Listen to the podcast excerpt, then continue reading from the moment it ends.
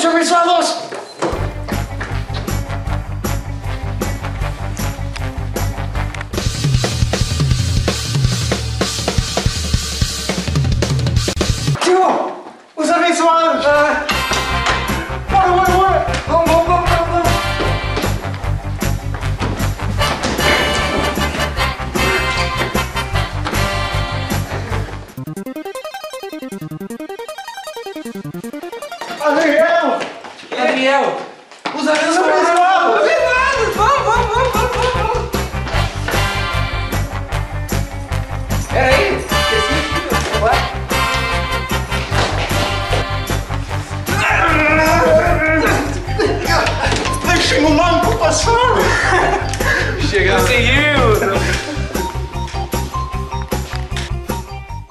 Estamos começando mais um programa dos abençoados. Eu sou o Adriel. Eu sou o Estevão. Eu sou o João Paulo. E eu sou o Marcelo. Está conosco aqui o pastor Marcelo Malé, que vai estar participando também de outras edições junto com a gente aí. É, tá aumentando a nossa equipe, né? É, vocês estão pagando bem, né? Pagando bem que Tá melhorando as produções, né? Mas é. Então, é isso aí. Então vamos para as notícias engraçadas. É, vou ler a primeira aqui. É, policiais recolhem cão de viatura para protegê-lo da chuva e são expulsos pelo animal. Os policiais da cidade holandesa de Gouda recolheram a sua viatura um cachorro de rua para protegê-lo ah, da chuva e acabaram sendo expulsos do carro pelo cachorro. Quando o cachorro, um boxer, estava seco e seguro no banco traseiro do carro, eles co- ele começou a rosnar e expulsou os policiais do carro. Segundo a polícia, eh, tiveram que esperar do lado de fora na chuva até a chegada do resgate. Cachorro abusado, meu. Aí tiraram foto, e aí tem a foto assim do, do cachorro no banco traseiro, assim, e os policiais do lado de fora pegando chuva. A Nina não é é assim. meu agora. A Nina não, não faz isso. Não, não. Nós tínhamos um cachorro lá no Brasil. Que era um boxer. Era um boxer também. E, e um dia ele saiu pra rua, foi, foi passear na rua. E acabou na frente da casa do Guilherme da Jurema, lá em Gravataí. Sim. E É aí, na, as, na mesma rua, assim. né? é, aí as crianças, as crianças botaram, os filhos do Guilherme da Jurema, botaram o cachorro pra dentro. Nós né? estávamos a viajar, né? É, nós estávamos a viajar. Ah, sim. Aí botaram o cachorro pra dentro do pátio, né? Ah, entra, entra, entra. É Mila o nome É dela. Mila. Entra, Mila, entra. A minha- a Mila entrou, ficou lá brincando e tal. E de repente chegou o Guerino, que era o pai deles, né? Quem disse que o Guerino entrava? Na própria casa. Na pulsão, sai daqui, velho. Não, ele não chegava a entrar. Não, não, não chegou. Se não chegasse conseguia perto, ela- entrar. Não. Ela se avançou no Mila, portão. a, a- a Mila não Ficou de deixava. dona da casa. Tá, e lá. como é que, ele- como é que fizeram daí? Eles tiveram que botar a Ninha lá pro fundo de É, entrar de casa, poder senão, entrar. senão não entrava. Não, Prender, a- prenderam, acho que ela na, na oficina, uma coisa É, assim. uma coisa assim. é. Que não, não dá. Não, a, a Queria Mila, a Mila é um proteger. cachorro grande, né? É. É que o boxer é um cachorro que gosta de criança, né? Gosta muito de criança, mas a- é, com adulto ele é muito. É. Ela, ela, ela, era, ela era brava, né? É braba? Quando boxer é brabo. ela tinha aquela coleira, não tinha uma correntinha fininha assim, mas a ponta assim. Aí uma vez, não sei que nós abrimos o portão e ela escapou, olhei pra, pra um negocinho que prendia, tava assim, ó, desgraçado no metal. Ela, ela de tão, sabe, de brava, se ficava de alguém que não era conhecido, ela ficava de pé com o negócio enforcando ela e ela. né? É muito brabo. Bicho forte, né, Ah, lê a próxima, então. Começa aqui e depois passa. Piloto esquece de prender passageiro. Esquece-se. Esquece-se? Ele esquece. É, tá, esquece. Esquece-se. É, deve ser esquece. É que essa aí é de uma. É de um jornal aqui de Portugal, então. Ah, por isso que a gente tá. brasileira. Piloto se esquece de prender passageiro de asa delta e este voa pendurado. Ah, eu vi esse vídeo. Mas vou, vou, vou ler aqui a descrição primeiro. Chris Gursky, ah, um turista norte-americano de, que, ah, de visita à Suíça, decidiu fazer um batismo de asa delta no primeiro dia de férias. Mas a viagem acabou por se tornar uma aventura ah, mais radical do que o esperado. O piloto esqueceu-se de prender Chris à asa delta e o que se passou nos 2 minutos e 14 segundos seguintes foi aquilo que Gursky apelidou, ah, apelidou de a experiência mais próxima da morte. Como resultado da viagem, o turista oriundo da Flórida acabou por rasgar o tendão do bíceps, do braço esquerdo, ah, e foi sujeito a uma cirurgia no pulso. Gursky revela que o piloto fez tudo para manter-o em cima da asa delta, depois de perceber que algo ah, estava errado. Em declaração à imprensa britânica, Chris... ah, Chris... Chris. Chris. Todo mundo deu Chris. Everybody. Chris diz, ah, diz que chegou a temer o pior. Lembro-me de olhar para baixo e pensar, é agora. Estava a perder a força na mão direita, ah, atirou. É, eu acho que ele quis Disse- colocar ali, apontou, né? Mas Apontou. eu não, eu não percebi muito como é, que, como é que foi a situação, não estou a conseguir imaginar a situação. É que esse- Na asa delta, É Sim, de- deixa só ele terminar ali. O piloto acabou por sofrer algumas fraturas e também rasgou o tendão do bíceps esquerdo. Uma viagem que tinha tudo pra ser memorável tornou-se inesquecível pelas piores razões. É, eu vi esse vídeo. Tu viu? Também, né? Eu também vi. É assim, ó, o- os, os caras foram voar de da- asa delta, tá? E tem normalmente o, o piloto que vai, ele fica em cima e o outro fica embaixo. sim. E ele Sabe não como é que é a asa delta? Sim, sim. É, é o Isso. triângulo, é. E o cara de baixo ficou solto. E quando ele ficou Tem que solto. prender assim, né? Ó, por, por Tem uma exemplo, coisa... vai, vai que o Adriel seja o piloto, tá? O Adriel tá lá e eu tô assim embaixo dele. Isso. Ficou solto? Eu, o cara ficou com uma mão assim e a outra mão em volta do tronco do piloto. E ele foi escorregando. No final do vídeo, o cara tá com uma mão no ferro e outra mão no pé do piloto, quase caindo. E o aí eles piloto pousam. segurando ele E assim, o ó. piloto segurando ele. É. O, o, o Gar esqueceu de, de Foi, prender ele. Eu, eu só fico pensando, eu, eu não vi o início do vídeo, mas será que quando eles correram, É, o ele notou não. assim, ah! tipo, ficou Ai, segurando. Porque eles vão segurando, né? Imagina se o cara vai assim, né? Já cai direto do penhasco, né? E eles saltam de lugar alto, não Sim. tem como. Não tem como recuperar É. depois. 2 minutos e Depois 14. saltou, já era. O que, o, Imagina. o que é um Durou? bíceps do, do braço esquerdo pra, pra uma vida, né? Sim. Melhor Mas acho que ele machucou o braço porque ele caiu, né? Quando o piloto tava aterrando, ele, o- o- ele soltou da. Ah, ok. ok. Se calhar foi será? assim. Ele- né? Mas não teria Acho sido que as dois pernas? minutos Mas o piloto segurando. deve Tu... ter eh, rasgado qualquer coisa pela força. Eu acho né? que É, Foi talvez tenha segurado, cara. Não, ele, ele ficou segurando. Parece Sim, no então, vídeo, ele segurou. Sim, sim, provavelmente. Que loucura, meu. É. Foi. Primeiro dia, né? Vou aproveitar minhas férias, tô aqui de boa, né? acontece isso daí. Aqui em Portugal aconteceu semana passada, os caras foram saltar de, de paraquedas do- ali em Nazaré. Nazaré. É, um Ok. turista alemão. Um turista alemão e um turista português. Eles saltaram os dois assim. Viu essa? Não, Vocês falaram? Saltaram Não, os vi. dois e o, o paraquedas do português abriu, né? E mostrou o vídeo direitinho assim. O cara descendo com o paraquedas e o alemão. Morreu? E mostrou ela cair? Aham, mostrou cair. Tá, e é- era paraquedas ou era aquelas roupas que eles saem voando, tipo... Não, era paraquedas mesmo, de salto do, do, do- do ponto alto com paraquedas. Vocês viram do brasileiro? Trágico. Isso não é engraçado. Pois, né? Que horror. Vá. É, mas vocês viram o, o vídeo do brasileiro que comprou um paraquedas no Mercado Livre? Não. Ah, Não e viu? ele se atirou. Cara, é Ah, muito isso engraçado, jornal, cara. Aqui, aqui em Portugal, na Record. E daí o que acontece? O cara comprou um paraquedas no Mercado Livre e ele, eu vou testar, vou testar. Morava acho que no 12 andar, né? Eu vou testar. eu vi, eu vou vi. testar. É, Aí né? todo mundo segura. E ele fala assim: Tu segura esse paraquedas, tu segura até eu pular, tá? Aí ele pega e pula e abre e vai direitinho. E assim. todo mundo lá no... no, no Daí ela, cima. ai, a, A mulher mulher dele, dele é. ai, que homem maluco, como é que eu casei com esse homem? Fala assim. Ele até serrou, eu pensei. E ela, e ela chorando e a criança também chorando, né? Achando que ele ia morrer. Mas o cara é maluco, assim. Mas isso tem um forno de paraquedas. E daí, em vez de ficar aqui Não, formado redondinho... comprou no mercado de imagina se não funciona o não paraquedas. funciona. Não, mas ele tava com uma Bíblia aberta no início, não tava? Sim. Mas Ah. sei lá, tipo, né? Não é uma algum coisa. furo, não é? Algum Ué. Ah, lugar. puxa, puxa a cordinha, sai panelas e... Lê a próxima aí. Bom, agora vamos pôr toda a gente a chorar. Um cão volta a casa pa- após 12 meses em viagem. Do, 12 ou 18? Eh, ah, 18 meses. O Adriano Eu sei que sabia é. já. Ainda é Ah, mais ah. triste ainda, é mais triste. É 18. Ah, Aumentou a tristeza. fiquei mais triste agora. Meu coração. Um husky siberiano de nome Sinatra voltou a... Eu também achei o mesmo, mas não, é um husky mesmo. Voltou a casa após 12 meses de ausência, durante os quais fez 3.500 km entre Nova York e Tampa, na Flórida. Ao se aperceberem da ausência de Sinatra, ah, os donos espalharam cartazes na zona onde moravam, mas de nada valeu. O husky tinha desaparecido de vez. Algum tempo depois, o jovem da Flórida encontrou um husky perto de casa. Numa viagem ao veterinário, a jovem percebeu que o cão tinha dono e que no chip era possível recuperar o número de telefone. Uhum. Mas faltava-lhe um dígito.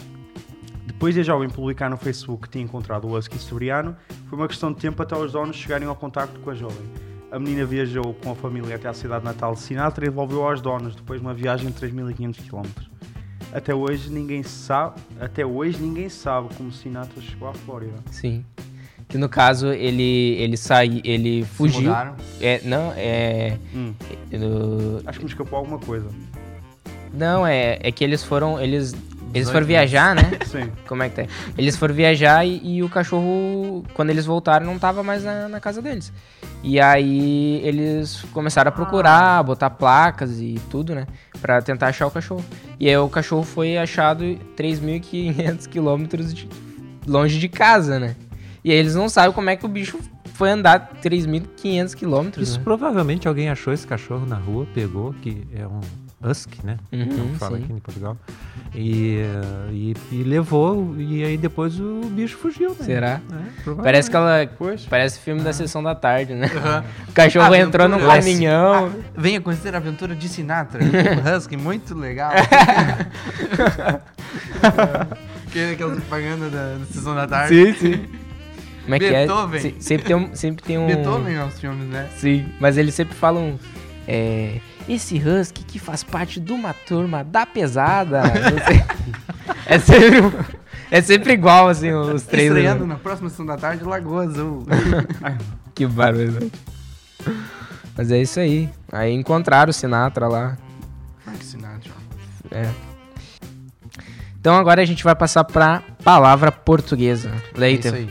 A primeira palavra portuguesa, da, agora na versão brasileira, é vitrine. Vitrine. A vitrine. Como é que é vitrine Pode ser chamado de montra. A Uma montra. Exatamente. Montra me montra lembra de uma loja. A montra. Parece um Montra. animal. A lontra e a, A lontra e a é. montra. A montra. Ah, A o animal- montra é a mãe da lontra. É, exatamente. Mas estendeu entretanto. Montra. Então, quando você vai no shopping fazer umas compras, está a Na olhar montra as tá- montras. estão as roupas. Montra, exatamente. exatamente. Montras. E a próxima palavra portuguesa é Fusca. Aquele Fusca. Carro, aquele carro que todo mundo conhece, que todo mundo já viu alguém que Da tem. Volkswagen. Na, na, perto da nossa casa tinha um Fusca rosa com glitter.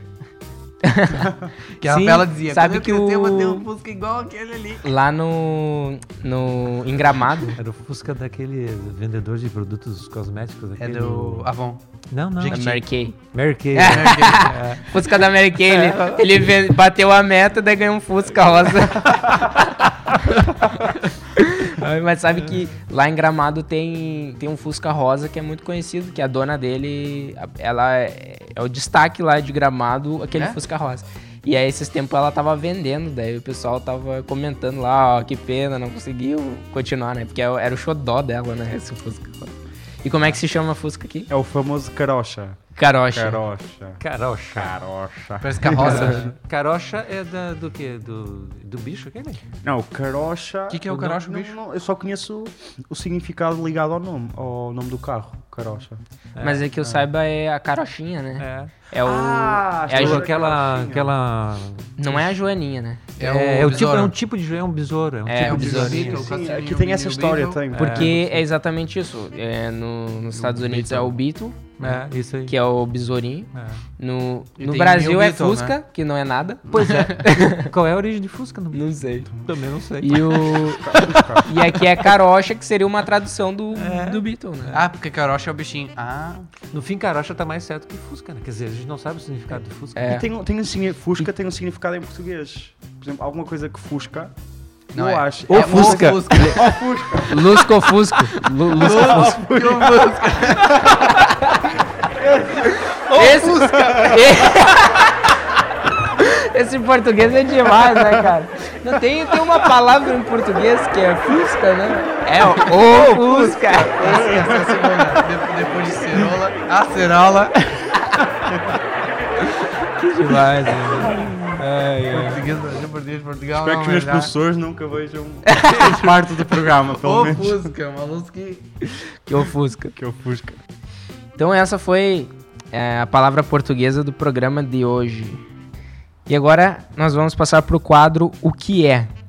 Explica pra gente aí, Tev, que, qual é, o que, que é o. Qual a Esse- proposta do quadro? Esse quadro, o que é, é o quadro que a gente explica pra vocês algumas coisas. Ah, eu vou falar ah, pra geral aqui. Ah, então, ah, nós, vamos- nós já, já trouxemos também o que é o podcast, né? O que, que é o podcast? né? Isso. E ah, o Adriel falou. E hoje a gente trouxe um outro tema, que é o tema de teologia. Por mais que a gente esteja no tema na igreja, né? Tem gente que não ah, pode saber sa- só o que significa o nome, mas pode não saber o que é. Então a gente também tem um pastor aqui, né? Então isso facilita o processo para nós já. Vai nos ajudar. Eu, eu separei aqui, é, basicamente, o que significa a palavra teologia, né? A palavra teologia é formada de duas partes. É theos, que quer dizer Deus, e logos, que é a expressão racional. É, os meios da interpretação racional da fé religiosa. Seria basicamente é, isso que significa teologia, a palavra teologia, né? É, então podemos dizer que a teologia significa a interpretação racional da fé religiosa, né?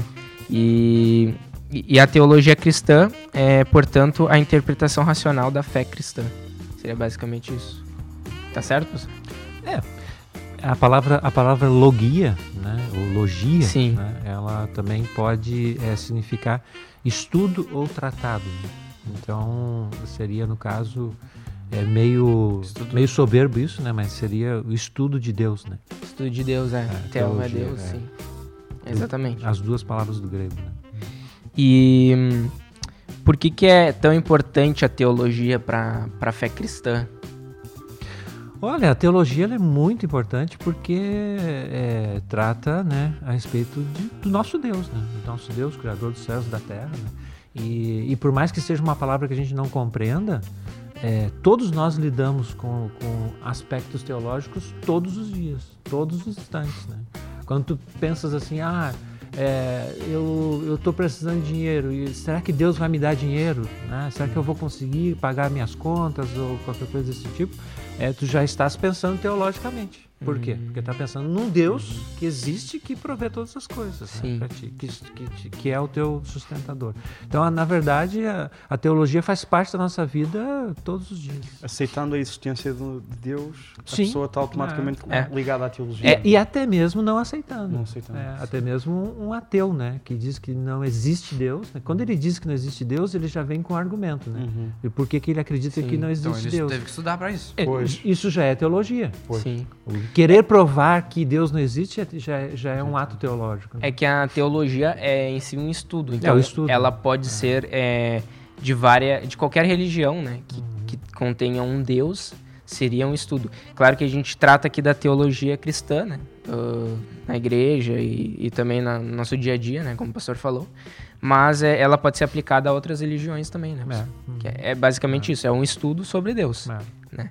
E, só que o, o que eu quis colocar é o porquê que a teologia é tão importante na igreja, por exemplo. ah, por que, que é importante um pastor é, estudar teologia, né, ter uma, uma licenciatura, uma graduação nessa área?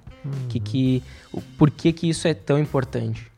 É, algumas igrejas hoje já não dão mais tão, tão importância para isso, né? A, a maioria das, das convenções das igrejas batistas, o pastor, para ser pastor, ele precisa ter uma graduação, Sim. precisa ter a, a formação na área teológica. Né? Isso é importante porque o estudo da teologia, ele acaba por ser, é, dentro da teologia cristã, ele acaba por ser um, um proporcionar um aprofundamento para o indivíduo na questão do conhecimento de Deus, né? Então, e, e das implicações que esse conhecimento tem para a vida do ser humano. né? Então, nós temos três tipos de teologia, né? Ah, basicamente, nos seminários onde nós eh, acabamos, os pastores se formam, estudam, seminários evangélicos, né? Então, o primeiro tipo de teologia é a teologia é bíblica, né? O segundo é a teologia é sistemática e o terceiro é a teologia é histórica, né? História. Então, a teologia bíblica é a teologia que é feita a partir do conteúdo bíblico, exclusivamente da Bíblia, né? Sem uma, uma digamos assim, uma formatação ah, ah, baseada num sistema como é a teologia sistemática. A teologia sistemática, ela cria um sistema teológico, né? Então, todos, todos nós nos, nos posicionamos de alguma forma sobre aqueles aspectos que são tratados na teologia sistemática. Então, isso é um sistema né, teológico. E a teologia bíblica trabalha em cima daquilo que a Bíblia coloca como, é, como teologia. E a teologia histórica trabalha sobre a, a- o desenvolvimento dessa teologia na história da igreja. Como ela se desenvolveu, como ela evoluiu e assim por diante. né? Mas ela pode ser utilizada, quer dizer, ela vai ser utilizada também através da Bíblia, né? Também, não, sim, sim, na, 100%. na questão, na questão evangélica, né, é sempre tendo a Bíblia como, como fundamento. Tá, né? como fundamento. Mas É. também é utilizado outros livros? Ah, é que nós temos que fazer uma diferença aqui em, teologia, no catolicismo e no cristianismo, né? O catolicismo, por exemplo, né? Ah, os dogmas da igreja, né? E os decretos do, do Papa são considerados é, é, como Ah, pé de igualdade como a, como a. Bíblia.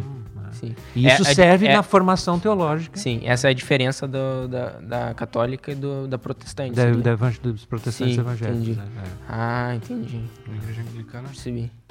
A igreja anglicana tam, é, é, segue mais a linha evangélica também. Ah, Ah, É, interessante. é. Né?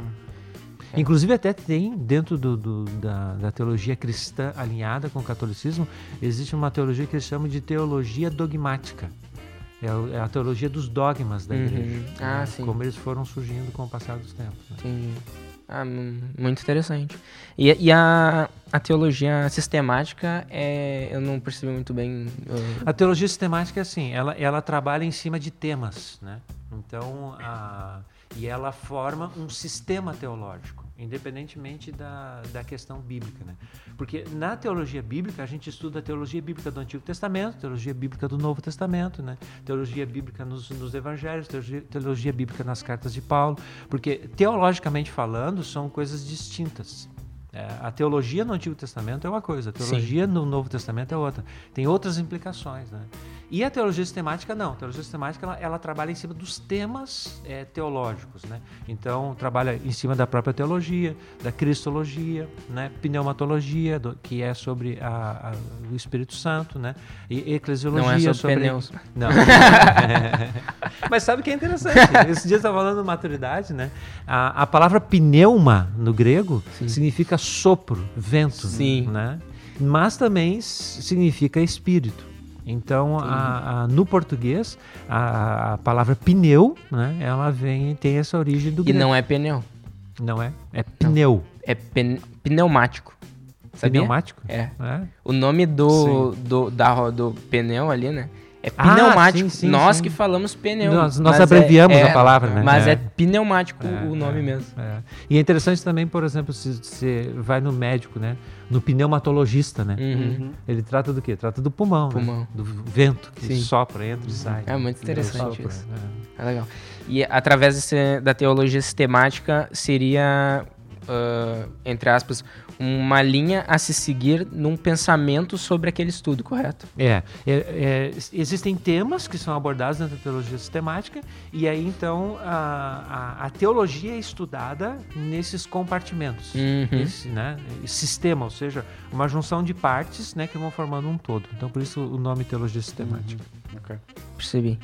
E isso acaba por ser, às vezes, um problema ou não? Porque, Acaba. porque a gente sabe que dentro do, do cristianismo é, nós temos diversas igrejas, né? Diversos pensamentos sobre diversos temas na Bíblia. Uhum. E quando a gente acaba utilizando um pensamento apenas, é, acaba criando divisões também, né? E, e contrapontos, né? Nesse sentido.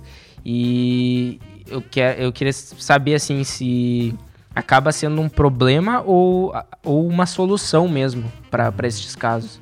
Eu não sei se é levado mais em conta o que é mais aceito ou o que é mais condizente com a palavra, ou depende também da, do seminário. Eu acho, essa é a minha opinião, né, que quanto mais é, nós estudarmos teologia, quanto mais nós nos aprofundarmos em teologia, menos nós vamos errar. Sim. Eu acho que muita coisa é ensinada na igreja, coisas erradas, equivocadas nas igrejas evangélicas e católicas também, é, é, ah, por causa dessa falta de conhecimento teológico. Acho que se as pessoas tivessem um pouquinho mais de estudo, de preparo, né, Uhum. elas não, não fariam isso. Sim. Muitas das coisas que são ensinadas. né?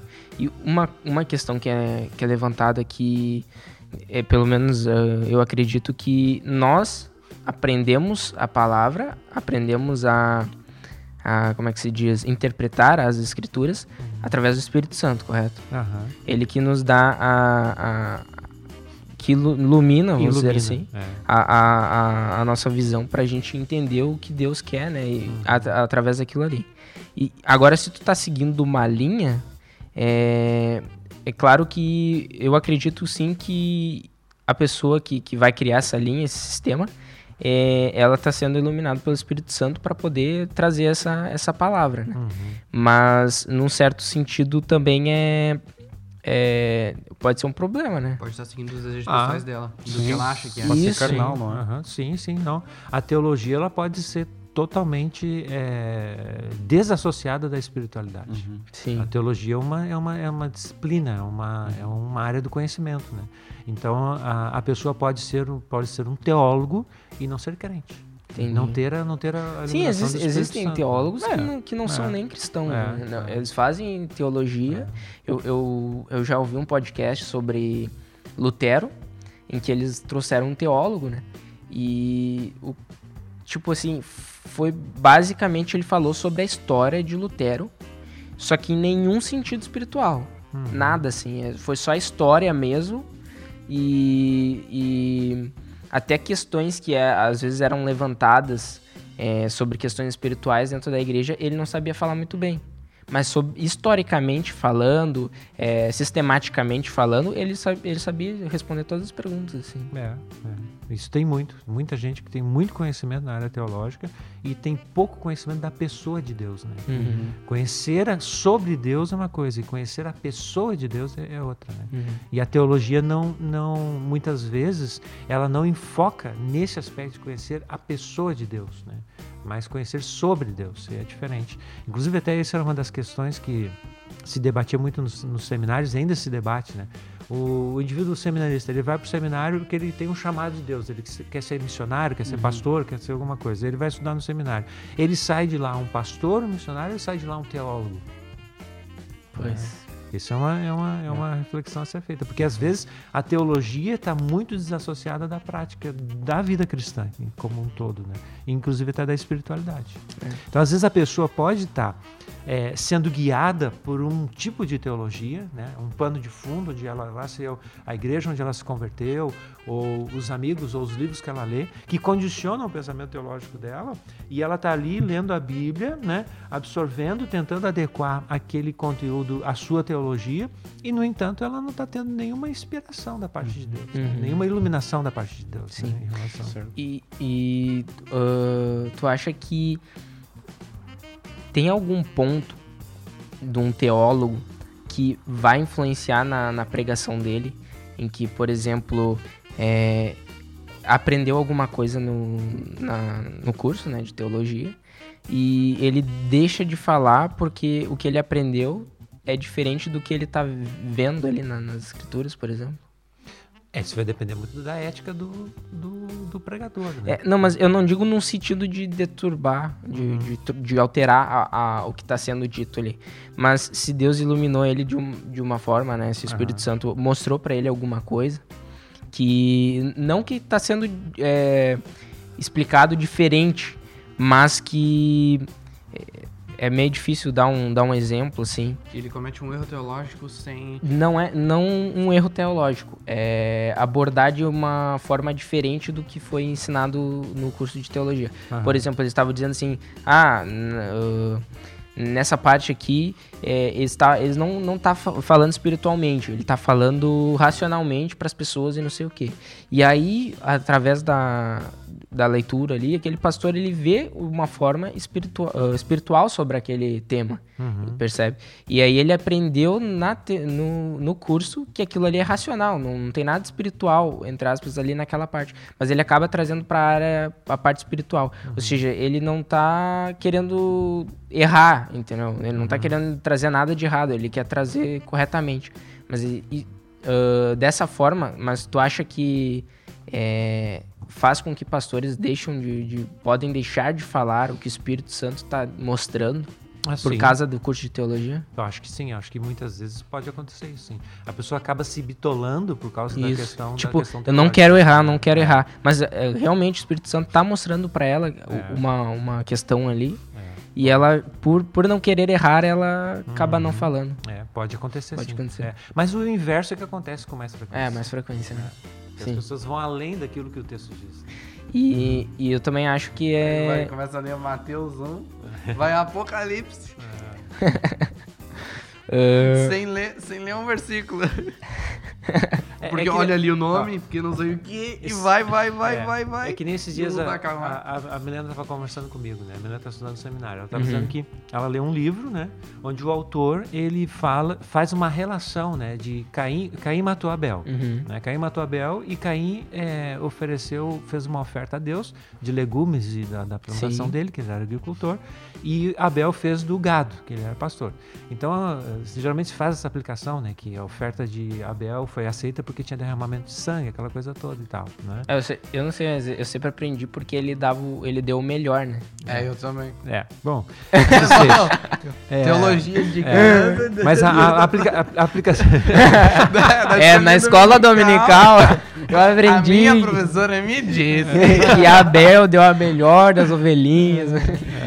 Mas os teólogos um costumam-. Os teólogos costumam fazer essa analogia dizendo que a oferta de Abel, como ela foi, foi de um animal sacrificado, houve derramamento de sangue, por isso que ela foi aceita. Mas isso não tem na Bíblia, né? Uhum. Então não, está claro no texto. E a, e a oferta de, de Caim, ela foi de legu- legumes, verduras, não sei o que foi que ele deu, né? E, e não foi aceita por causa disso. Só que aí esse autor desse livro que a Milena estava lendo faz um paralelo também com Adão e Eva no Éden. Que quando eles pecaram, Adão e Eva botaram fitas, é, é, cintas de, de folha de figueira. Uhum, né? Sim. E, e aí Deus vem e é, sacrifica o animal, Animal e faz e uma faz um- pele, de, uma roupa de pele de animal para ele e veste, veste eles. E que Abel, então, teria ah, pensado nisso, né? E aí, ao invés de oferecer é, algo da terra, digamos assim, como eles usaram as figueiras, a folha de figueira para se proteger, ele, ele, ele não fez como Caim, que- Caim ofereceu o fruto da terra. Não, ele ofereceu um animal sacrificado e tal, que, que Abel já teria né, é, é, pensado sobre isso, sobre o que tinha acontecido quando os pais pecaram. Isso não tem nada na Bíblia. Não tem nada na Bíblia, não tem base nenhuma, não tem, não sei onde os caras inventam uma coisa dessa, né? E isso é, é- é- é fruto da teologia. O cara começa E a é pensar demais, isso. pensar demais, pensar demais, começa a inventar coisas. Começa, começa a contar os. É, começa a fazer contagem, não sei o que e tal. Aí Sim. começa a fazer aquelas junções dos números e isso e aquilo. A igreja adventista Faz teve esse muito. problema. né? Teve esse Vai problema acabar em 2000 e... aqui. É, diz que teria o advento, né? Dois anos 2000? E aí teve o advento, só que foi espiritual, né? Que eles acreditam. O que, que é o advento? É, Jesus voltaria Ah. à Terra. Só que aí ele diz que Jesus voltou só em espírito, então ninguém Voltou até ver. uma parte, né? Do... Ah, ok, ok. É, aí depois Ele vai continuar. Ele deu uma pausa pro, pra almoçar no meio caminho. É. E pior que esse cara era um pastor batista, né? Sério? É. é, Miller o nome dele. Ele começou a pregar que Jesus ia voltar, isso foi em 1800 e alguma coisa. Uhum. Começou, 1800? é, começou a pregar que Jesus ia voltar e tal, e, e aí Pelo mar- que eu marcou li- a data. Pelo que eu li, ele marcou a data. Eu não sei se se estava certo, mas ele marcou a data e não aconteceu. Aí ele disse que tinha errado nos cálculos e deu uma Fez nova outra data. data. É. É, aí Ah, deu, deu outra data. Ok. Aí, naquela data também não veio, né? Jesus não veio. Aí ele disse, então, é, não foi ele que disse, foi, é, acho que foi Ellen White que interpretou os escritos dele dizendo que Jesus veio até um Certo ponto. até um certo ponto, né? E Chegou na Se o- atmosfera. Então, se os caras chegarem a um certo ponto do espaço com a nave, vai É. estar Jesus. Mas no final da vida dele, o Miller ele ele ele negou os, os Ah, é? ensinos dele. Falou que Ah, estava ok. errado. É. Mas aí, aí Ellen White é, pegou os ensinamentos dele, desenvolveu e surgiu a igreja Mesmo o cara tendo renegado os ensinamentos dele mesmo, as pessoas pegam e continuam, né? É. Mas eles, eles acharam que ele errou, né? Ter negado, ter renegado os É. ensinos dele. Mas aí tem, tem diversas questões, né? Se a gente for colocar dentro da. da por exemplo, é, Armínio, né? A questão da, do ah, arminianismo. É, ele nunca colocou como uma prova a- aque- aqueles estudos dele, né? Foram os discípulos dele que pegaram os estudos deles e publicaram ah, numa questão é, con- contrabatendo o calvinismo. né? Uhum. Então, o arminianismo, tipo assim, ele tava a estudar a palavra, realmente ele tava com enfoque em tudo aquilo, mas ele sempre ficou com, pelo que uh, foi, pelo que eu li, né, e tudo mais, ele não, ele não quis contrabater com, contra o calvinismo, né? Ele não queria, ele queria, tipo assim, tem aqui meu estudo, f- explicou para as pessoas, mas ele não queria que se tornasse uma coisa tão grande que ficasse um polo, né, contra o, o calvinismo, né, calvinismo e arminianismo. Mas é, é, é isso que eu, que eu aprendi, né, ah, também. Então, dentro do cristianismo vai ter várias questões, assim, que, que pessoas é, ou renegaram, como aconteceu com, com Miller, né?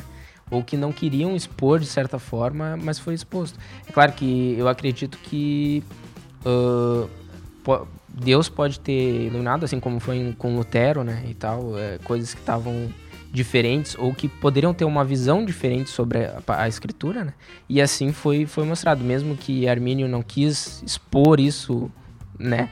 é, é, alguns dos, dos discípulos dele né, poderiam ter exposto isso para que pudesse ter uma, uma outra visão também né, sobre as, as escrituras, né, sobre esses ensinamentos. É, e eu, uma coisa que eu acho que também pode, acontece bastante é a pessoa dizer que é assim, né? Ah, sim. é. ela vai Ser numa posição radical, né? e diz é, e ela não ensina a outra. É. Ela não mostra que Impõe, existem né? mais, Isso né? acontece muito em escatologia.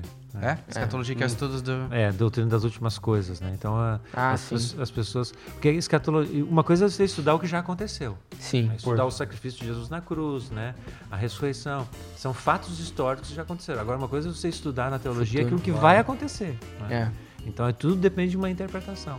E aí, a escatologia é um problema. É um problema muito sério, porque as pessoas vêm e fazem uma, uma, uma afirmação categórica em relação a um aspecto da, da, da escatologia que tem outras posições. Sim. né?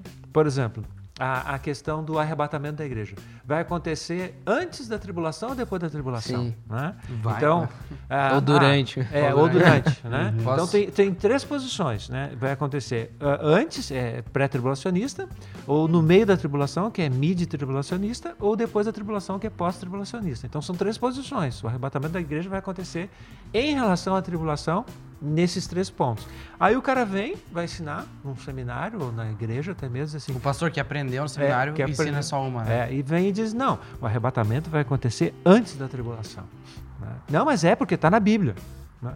Não, mas tá na- tem base bíblica para as três posições. Sim. Enquanto a base Só que ele não ensina. três. E as pessoas que às vezes deviam ler e ver, estudar. ah, Não, não precisa estudar no seminário.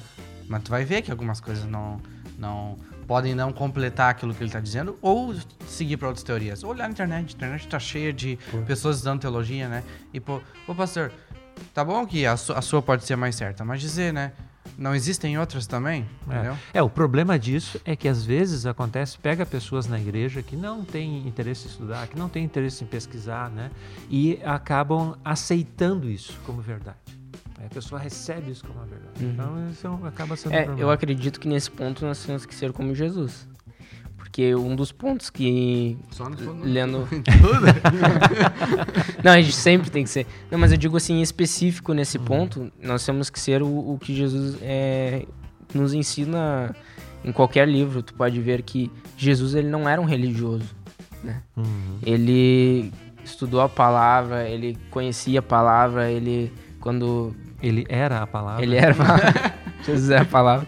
Mas eu digo assim, é, em nenhum ponto ele era ra- radical ao ponto de, de seguir como o- as pessoas ali na época, né? Ah, Aquela a questão, por exemplo, de Tirar as mesas lá. Radical. Saiam daqui, seus vendedores. raça de víbora. Não, mas eu digo assim, por exemplo, a questão da, da prostituta, né, que ia ser apedrejada, né? A lei era que ela deveria ser apedrejada, né? E ele veio e colocou que todo mundo peca, né? Todo mundo erra, né? E todos ali são iguais. Então, por que que, sabe, é, é abrir a cabeça de uma pessoa e, É. explicar o porquê ah, tipo assim, o radicalismo nesse ponto não tá totalmente errado, né? E, e eu acho que, que a gente sempre tem que olhar os dois lados, os dois pensamentos e, e encontrar, buscar sempre a, a verdade, né? Independente do que cada um pensa, vai ter uma linha que, que vai ser o, o que Jesus. eu- Eu sempre levo. Tudo que eu, eu leio na palavra, tudo que eu busco, eu, pe- eu penso assim: o que, que Jesus faria, né? Eu não penso assim, ah, o que que tal pastor faria? O que que tal pessoa faria? Eu sempre assim, o que, que Jesus ah, faria ah, de acordo com isso, sabe? E eu acho que Jesus é o centro mesmo, entendeu? Então eu acredito que se a gente seguir Jesus, né, ser- sermos cristãos, verdadeiros cristãos, a gente nunca vai errar nesse ponto. É, a questão teológica é importante. Até nesse exemplo que tu mencionaste agora, da mulher adúltera, né? Ah, nesse exemplo, a gente tem aqui ah, um julgamento fraudulento. né? Hum. Uma fraude nesse julgamento. Qual é a fraude nesse julgamento dessa mulher? Eles trouxeram uma mulher apanhada em adultério. Uhum. Né?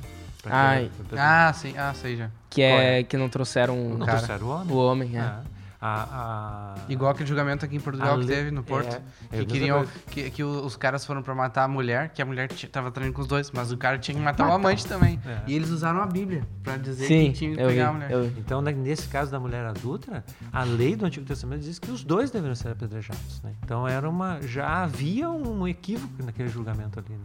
Então, mas sem dúvida, a, a questão da misericórdia de Jesus ali foi, foi tremenda. Sim. Eu tô- também eu penso outra coisa em relação a, tipo, se tornar tão estudioso que se torna legalista, né? Ah, sim. E eu, eu não sei se foi uma pregação tua. Talvez tenha sido uma sexta-feira. Eu Ou acho foi que foi do pastor Marcelo. Vamos falar? Não, que, que o- os, os fariseus que Jesus combatia tanto, né? Ah, se tu pensar, a gente pensa, pô, eles eram religiosos, a gente pensa aquela coisa ruim dos fariseus, né? Mas se tu pensar, eles eram quem estava tentando voltar com as leis povo de Israel. Então, ele, eu acho que foi tu que fez essa simbologia. Pensa assim, a gente tá na igreja e todo mundo começa a fazer idolatria, começa a fazer um monte de errado. Aí nós, um grupo de amigos, formamos um grupo para tentar voltar as pessoas pra, pra Bíblia. Então a gente começa a voltar as pessoas pra, pra Bíblia, a gente consegue trazer as pessoas um pouco mais. E aí chega alguém e começa a criticar a gente pelo nosso legalismo. A gente pensa, pô, a gente trouxe todo mundo, né, de volta pra palavra, todo mundo tava na idolatria. Eram isso que eram os fariseus, né? É. E eles se apegaram tanto ao legalismo que eles não conseguiam ver o que Jesus estava querendo. Eles estavam tipo, realmente cegos de tanta, tanta, tanta lei. É. Isso, isso, e eu, nesse dia eu parei e pensei, pô, pá, é verdade, né? Eu nunca tinha visto os fariseus como esse olho, por exemplo. A gente pode estar sendo até alguns que tenham querendo seguir legalismo e não ver as coisas. É, o fato é que muitos de nós, se vivêssemos naquela época, nós, se fôssemos escolher que igreja nós vamos congregar, acho que a dos fariseus é melhor. Seguia- ia seguir mais a palavra. É, porque os, os fariseus, eles eram, eles eram apegados mais à palavra, né? Aí tinham os saduceus, que eram mais liberais. Os saduceus não acreditavam em anjos, Uhum. não acreditavam em ressurreição, não acreditavam em uma série de coisas, né? Eles eram mais intelectuais. E tinha os essênios, que eram excêntricos, né? Que eram isolados, eles se fechavam neles mesmos, eles né, não, não se abriam para a comunidade. Né? E tinham o, o partido dos zelotes, que era mais voltado para a política, né? que acabava lutando contra Roma. Né? Então, se a gente fosse. Pô, nós temos quatro igrejas aqui, Gramado, qual delas nós vamos colocar? Ah, vamos na dos fariseus, cara. Pelo menos são bíblicos, né? É, ó. É interessante. É, Santo. nó- Alguém, nó- alguém vai estar olhando assim, meu Deus, o que, que eles estão falando? Esses caras estão pregando farisaísmo agora. Nossa, de mim, É que a questão é. nó- Nós sempre. Geralmente a gente fala por causa da- das questões, né? Que, por exemplo, que o fariseu orava na- nas esquinas, mostrando pra todo É, mundo, isso, e, e quando tava em jejum e etc, né? Mas é, é, realmente é uma questão. O, Postar no o- Facebook, pedir uma bênção, Deus falou comigo. Mas é, é uma questão, né? Porque Jesus ele vai de contra o, o- a questão religiosa, né? Querer ser um religioso mesmo, né? É, é, seguir aquilo ali sem, sem olhar para a parte espiritual, vamos dizer assim, só, só, só a palavra seguir sempre a lei, né? Só que ele não, não em nenhum momento diz que o fariseu tá errado quando ele lê as escrituras, quando ele, né? Gostei, mas eh, acredita que há alguma razão? Assim, na minha cabeça, o que faz mais sentido é que Jesus, ou a associação que nós fazemos à religiosidade ser mais dos fariseus, né? quando associamos dessa forma, é porque de facto os fariseus, se calhar, eram os que mais sabiam da Bíblia, comparado aos outros partidos, ou aos que mais estavam dentro. É, eles tinham um apego maior às escrituras. Será por essa razão que, que nós associamos né, eh, Jesus contra a religiosidade dos fariseus? Eu acho que nós associamos porque eh, os, os fariseus eles acabaram por terem essa postura tão assim dogmática, né? Eles acabaram sendo assim causando muitos problemas no ministério de Jesus e Uhum. pro ministério dos apóstolos depois, né? Então, por isso eu acho que nós fazemos essa associação e também por causa dessa cegueira deles, né? Eles tinham aspectos assim que eram absurdos, né? Então, Que Jesus confrontou eles, né? Ah, Jesus curou um homem no sábado, eles foram lá e condenaram Uhum. Jesus, né? Sim. Porque Jesus curou no sábado. E Jesus disse: Ah, mas se o boi de vocês cai no, né, no, no precipício lá, vocês não vão tirar o boi no sábado? Né? Claro que vão. né? Então. Até, até, até ou não a, a, a corrupção pessoal de cada um, né? Ou não. Por exemplo, a pessoa fazer coisas pra obter o, o bem dela, digamos assim. Tipo, tipo o negócio da, da que tu falou. Eles queriam mostrar que eles estavam condenando alguém, eles não queriam fazer. É, que- é no- com a intenção de se promover, né? É. Com a intenção de, de- de- de trazer, trazer luz para si mesmo. Né? Então, a- a- os fariseus tinham muito isso. Né? Mas, por outro lado, claro, eles tinham um apego à palavra. Eles criaram muitas leis que foram além daquilo que a Bíblia dizia. Então, estabeleceram limites, quanto tempo a pessoa poderia andar num dia de sábado, Sim, por exemplo. Né? É, havia até uma lei absurda, né? Que o, o fariseu, no dia de, de sábado, ele não poderia cuspir no chão. Porque ao cuspir no chão, a- o, o guspe faria poeira. E fazer poeira é Levanta a sinal poeira. de trabalho. entendeu? Então, ele tinha essa, Sim. essas coisas assim. Foi no sábado que Jesus curou o cego, né? É, Jesus curou Que ele cuspiu no chão. né? Então foi contra É, isso também. é, também. Ele cuspiu no farisaísmo ali dentro. Que barbaridade. Mas é a interpretação daquele texto. Sim. Uma das interpretações é essa. Né? Jesus, no dia de sábado, vai lá, gospe no chão, faz lodo e bota no olho do. Sim.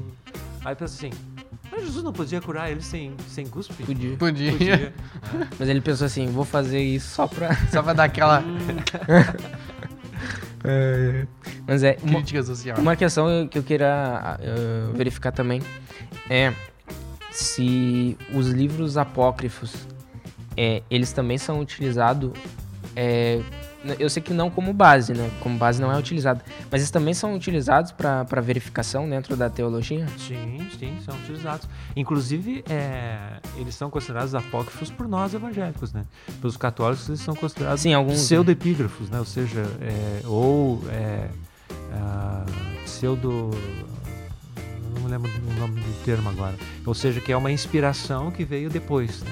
Uhum. E a, a- Por que dessa diferença? essa diferença é porque eles foram, eles vieram, eles foram reconhecidos depois, né? Nós, o nosso, o nosso cânon do, do, do Antigo Testamento, dos evangélicos, ele tem como base os livros que eram aceitos como canônicos pelos judeus da época de Jesus. Tá? Então, essa é, é a diferença. E esses livros é, que a Igreja Católica colocou, que são sete, além dos que nós temos, eles foram colocados depois como foram reconhecidos depois como inspirados, iluminados é, por Deus, né?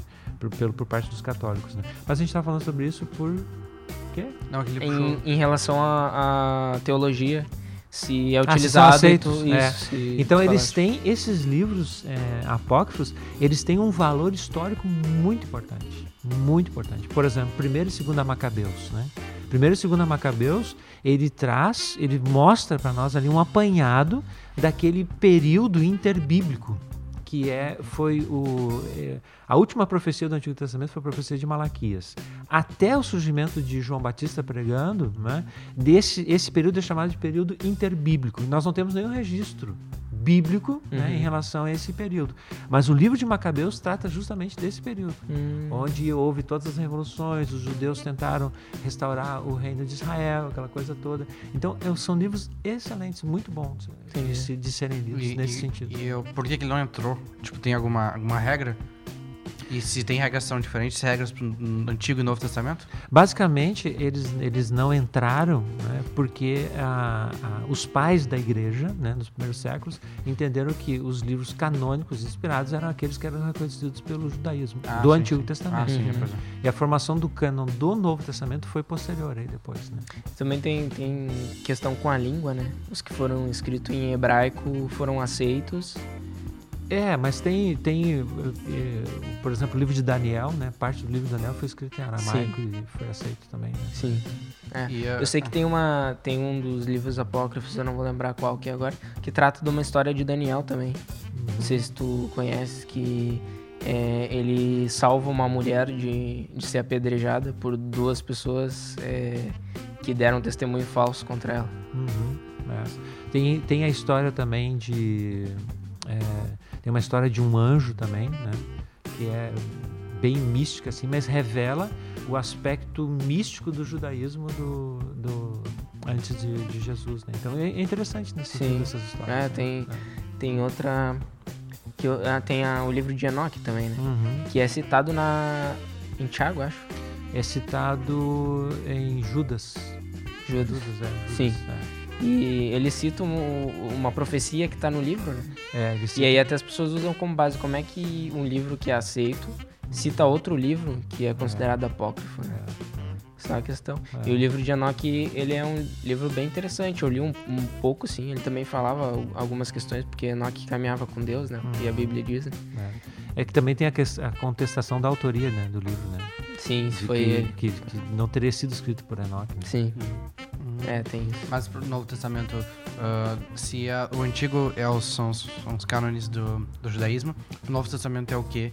Eu já ouvi dizer que tinha, não tinham regras ou alguma coisa assim, de data, de não sei o que, de não sei o que. Sim, é, é, a questão do, do- da formação do cânon no, no Novo Testamento, isso veio depois, né, no, no quarto século, nos concílios que houve, e, e foi gradativamente sendo reconhecido, né, Então não foi assim, ah, fizeram um congresso, não. Foi, houve um- um- uma graduação desse reconhecimento. E, eh, e um dos critérios que era usado para aceitar como livro válido era que ele deveria ter sido escrito por um apóstolo ou por um discípulo de apóstolo. Ah, Então, no caso, por exemplo, Marcos, né, Lucas, né, que não eram apóstolos, mas eram Sim, discípulos, de discípulos. apóstolos. né. Sim. É interessante. E até essa questão da formação do cano é interessante na- depois na reforma, né? Na reforma, Lutero queria tirar Tiago da, Uhum. Por causa das obras. por causa das obras, né? E Tiago diz lá, né? Tu me mostra a tua fé sem obras e eu te, e eu te mostrarei a minha fé através das minhas obras. Né? Aí também. E aí, A questão de a fé sem obras é morta. ser fé sem obras é morta. Aí ele disse, não, não, não, não Tiago, Tiago não dá, vamos tirar da Bíblia. Pois. É, então essa questão da, da, da Bíblia, da formação do cânon, ela é muito interessante, né? Muito interessante a gente estudar e saber, né? E conhecer. é- eu acho que é, é válido, né? É válido mesmo, né? Agora, a, a teologia em si, ela, ela, ela, ela, ela como disciplina e como área do conhecimento, ela é válido, é importante, né? Mas quando ela não muda né, a minha relação com Deus, né, quando ela não é vista ou interpretada ou estudada a partir de um ponto de vista espiritual, né, é, ela perde o sentido. Uhum. Então, o, o verdadeiro sentido da teologia está em conhecer Deus, né? conhecer Deus e conhecer Deus através de Jesus Cristo. Né? Então, a, a maior manifestação teológica que houve na face da Terra foi a encarnação e a vida de Jesus. Né? Então, é, é o, é o Deus que se fez carne e veio habitar entre nós. Né? Então, é a personificação teológica. Né? Ou seja, Cristo se tornou homem, né? ele estava com Deus, ele, mas ele era Deus, ele veio até esse mundo né? e se manifestou a nós. Né? Então, ele se deu a conhecer. Né? A conhecer quem? Deus. Né?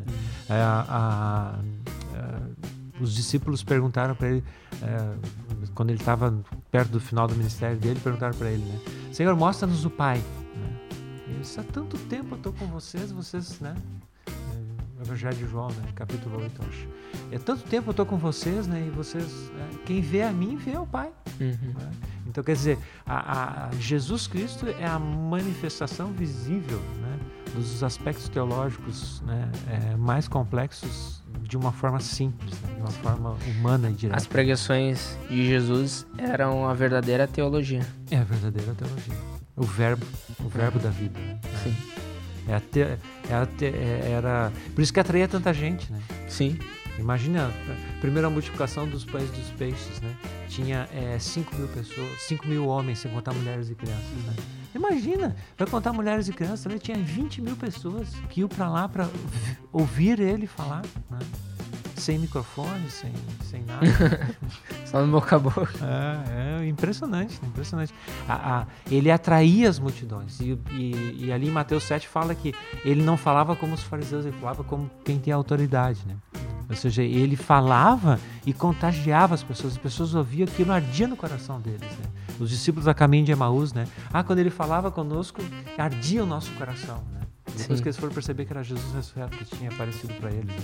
Então, a- a- quando Jesus falava, era, era, era a própria vida sendo manifestada, vida teológica, né? Vida de Deus se manifestando na vida das pessoas. Né? É, é tremendo. Legal. É, então, é, essa foi, foi, o, foi o que a gente estudou sobre teologia. Quer dizer, o pastor estudou muito mais Foi, todo mundo foi o primeiro, o primeiro, assim, coisa que a gente terminou num, num num ponto. consenso, num Sim. ponto, numa coisa Não, a gente, certa. a gente- Que bom que a gente tem consenso na teologia. que bom. Não, geralmente a gente termina, só que. Só que a gente cai no relativismo. É. ah, é? Todas Sim. as vezes. Então, não, podcast não. É. podcast é podcast. Não, mas é, é realmente, é, todos nós é, acreditamos sim que, que Deus é, é a palavra, né? Como, como foi, Jesus é a palavra, né? Então, como foi dito. Isso foi que a gente trouxe sobre teologia. Se você tiver mais perguntas sobre isso, pode colocar nos comentários. É, eu vou pedir pro pastor estar respondendo. e. Por Tá. e-mail também. Manda pergunta por e-mail. Sim, sim. Não tem ninguém mandando, gente. Essa, essa foi, foi o nosso quadro, então a gente falou hoje sobre teologia. Então tá, esse foi o programa de hoje. É, falamos sobre teologia, né? Tratamos de assuntos bem, bem interessantes, né? E o pastor vai dar um recado agora. Eu queria aproveitar esse momento aí para convidar todos aqueles que estão nos assistindo aí, né? Nós vamos ter uma apresentação agora no próximo sábado, dia 8, né?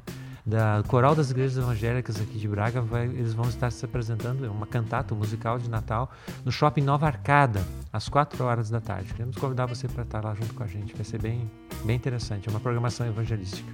Legal.